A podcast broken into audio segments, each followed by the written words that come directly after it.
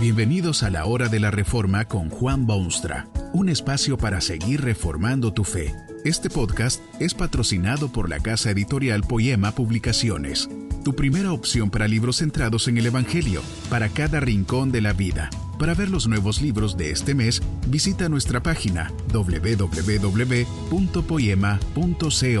Ahora escuchemos a Juan Boonstra con el programa de hoy. Esta conferencia se titula Peor que Sodoma y está basada en las palabras bíblicas de Mateo 11:24. En el día del juicio será más tolerable el castigo para la tierra de Sodoma que para ti.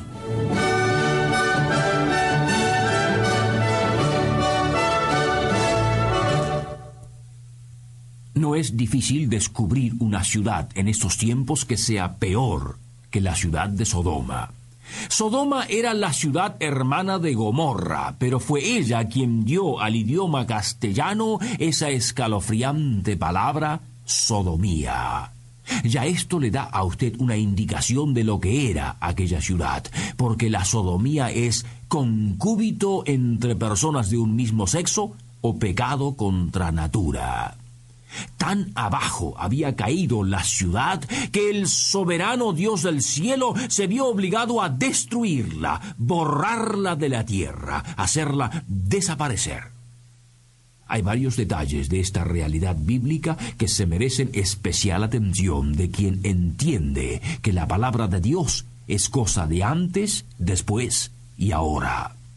Aquella experiencia de Sodoma no fue un suceso aislado, sino eslabón en la extraordinaria cadena de la revelación de Dios. En primer lugar, tiene usted algo en la historia de Sodoma que es conmovedor.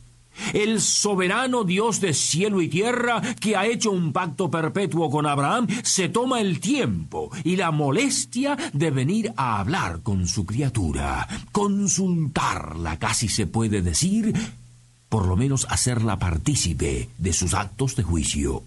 Dios mismo se hace presente ante la tienda de Abraham para comunicarle su decisión de destruir la ciudad de Sodoma. ¿Puede usted afirmar semejante privilegio? ¿Ha tenido usted oportunidad de darle gracias a Dios por haberlo aceptado como confidente e íntimo amigo? Cierto es que hay quienes piensan en Dios como un ogro espantoso o un tirano cruel, pero esto se debe precisamente a su ignorancia y total desconocimiento. Para ellos podría ser cierto que Dios es espantoso y temible. En segundo lugar, usted ve aquí a un siervo de Dios que se preocupa por sus hermanos y se atreve a dirigirse a su Dios en oración directa y personal. Dios iba a destruir la ciudad, y quizá con sobrada razón, pero ¿Qué si hay en aquella urbe gente que han puesto su fe y esperanza en Dios en vez de sí mismos? ¿Destruiría Dios al justo con el injusto? Abraham intercede por esa posible población y Dios magnánimamente acepta su pedido y le promete detener su mano si hay gente así en aquel pueblo. Pero ocurre entonces lo inaudito, porque Abraham insiste, molesta casi a Dios con su impertinencia. Extrae de Dios una promesa de que si hubiese poquísimos creyentes en la ciudad, el castigo no los alcanzaría. ¿Sabía usted que quienes son hijos de Dios tienen no solo la obligación, sino especialmente el privilegio de hablar con Dios en intercesión y para beneficio de otros?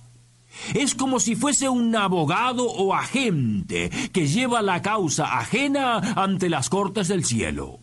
Si usted es creyente, se ha acordado de aquellos que quizá no pueden o no quieren orarle a Dios, ¿Ha puesto usted su buen nombre delante de Dios para influenciarlo positivamente?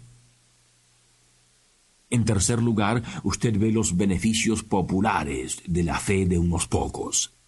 Si hubieran cincuenta seguidores de Dios en medio de la ciudad, Dios la protegerá y detendrá su mano enjuiciadora. Si hubiese tan solo cuarenta personas así, Dios dejaría de lado sus severos castigos. Y aun si hubiesen treinta o veinte o hasta diez humildes creyentes en medio de aquel nefando centro de actividad humana, Dios lo dejaría sin castigo por causa de los suyos. No cabe duda que a lo largo de la historia, miles y miles de ciudades y pueblos han sido salvados de total destrucción pura y simplemente porque había en su seno pueblo que pertenecía directamente a Dios. ¿Qué incentivo debería ser esto para los gobernantes actuales que a veces se oponen a una presencia cristiana. No hay mejor ingrediente para una sociedad ni mejores defensas. Vea usted un lado negativo del asunto.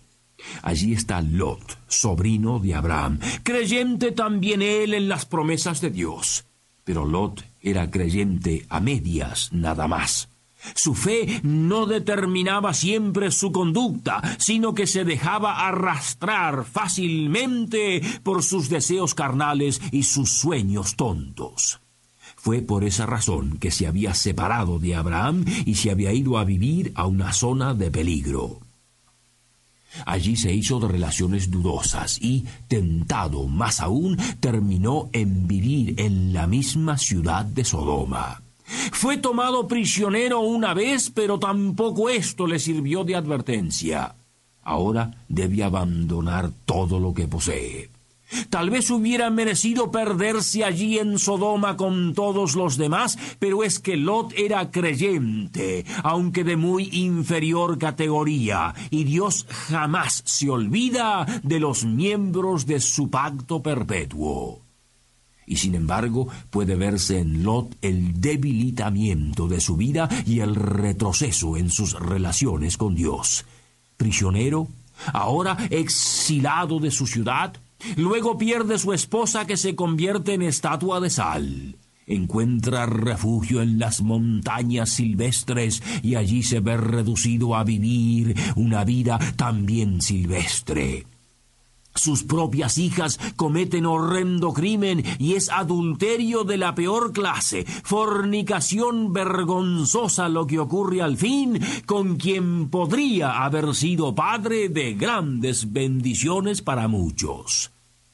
Fue salvado del fuego y azufre de Sodoma, pero sufrió las consecuencias inexorables de quien vive al margen de las demandas de Dios y allí hubiera terminado la historia de Sodoma y de Gomorra, salvo que fue Jesucristo mismo quien trajo esto a colación durante su ministerio en el Nuevo Testamento.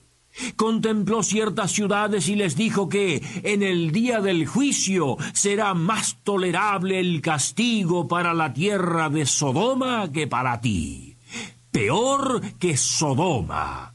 Peor que Sodoma y Gomorra. ¿Por qué habrá dicho Jesucristo que para algunas ciudades o para algunas personas serían las cosas del día del juicio peor que para Sodoma? ¿Sería tal vez porque los pecados eran peores? No hay mucho detalle sobre los pecados vergonzosos de aquella ciudad antigua, pero sí hay detalles abundantes de los pecados modernos. Cuando uno ve las selvas urbanas con sus procesos deshumanizantes, su miseria moral, sus vergonzosos de aquella ciudad antigua, pero sí hay detalles abundantes de los pecados modernos. Cuando uno ve las selvas urbanas con sus procesos deshumanizantes, su miseria miseria moral, sus crímenes cada día más sangrientos, sus amarguras y tristezas y despojos indescriptibles, es fácil suponer que ciertamente los pecados de las ciudades de hoy han de ser infinitamente peores que los más desgraciados males de Sodoma. Vea usted niños sin padres que pululan por las calles con el solo objeto de robar y asaltar. Vea usted las madres abandonadas por hombres que casi han llegado al nivel de las bestias. Vea usted la pornografía, el homosexualismo, la corrupción en todas las esferas de una ciudad moderna y sería fácil suponer que todo eso es ciertamente peor que Sodoma. Pero no es por esa razón que Jesucristo dijo lo que dijo. Tal vez es que la gente de los tiempos neotestamentarios es peor que la gente de Sodoma. Hay mucho avance tecnológico y mucha ciencia, pero también han avanzado los males y los pecados y las transgresiones de la gente moderna. Ya no se roba un mero cordero o becerro bajo protección del manto nocturno. Hoy en día hasta se usa la computadora para robar verdaderas fortunas. Donde quiera que usted mire, observará un grado de refinamiento en el arte del crimen y del mal. Indudablemente, la gente de hoy son incomparablemente peores que los malvados habitantes de Sodoma. Pero no fue por ello que Cristo dijo que eran peores que Sodoma. La comparación que hizo el Hijo de Dios se basaba en algo totalmente distinto. Jesucristo habló luego de haber oído aquellas ciudades el mensaje estupendo de salvación que Cristo traía. Vieron al Cristo, oyeron sus palabras, sintieron su presencia, pero no se arrepintieron. Creyeron estar más allá de toda salvación. Se creían perfeccionados y perfectos no quisieron prestar atención al Cristo que había venido a salvarlos. Eso hizo de ellos gente peor que la de Sodoma. Y esas mismas palabras reverberan hoy por el mundo suyo, porque se oye el mensaje de Jesucristo, se hace conocer, se explica, se proclama a diestra y a siniestra, se invita al hombre a considerar su realidad y arrepentirse de su mal camino y volverse a Dios.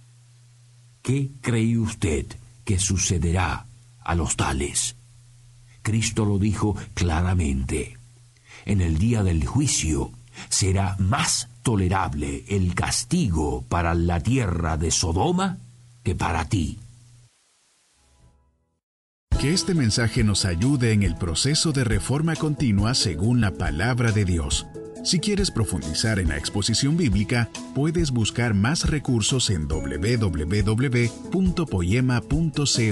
Allí encontrarás libros que te ayuden a entender la palabra de Dios y aplicarla a tu vida.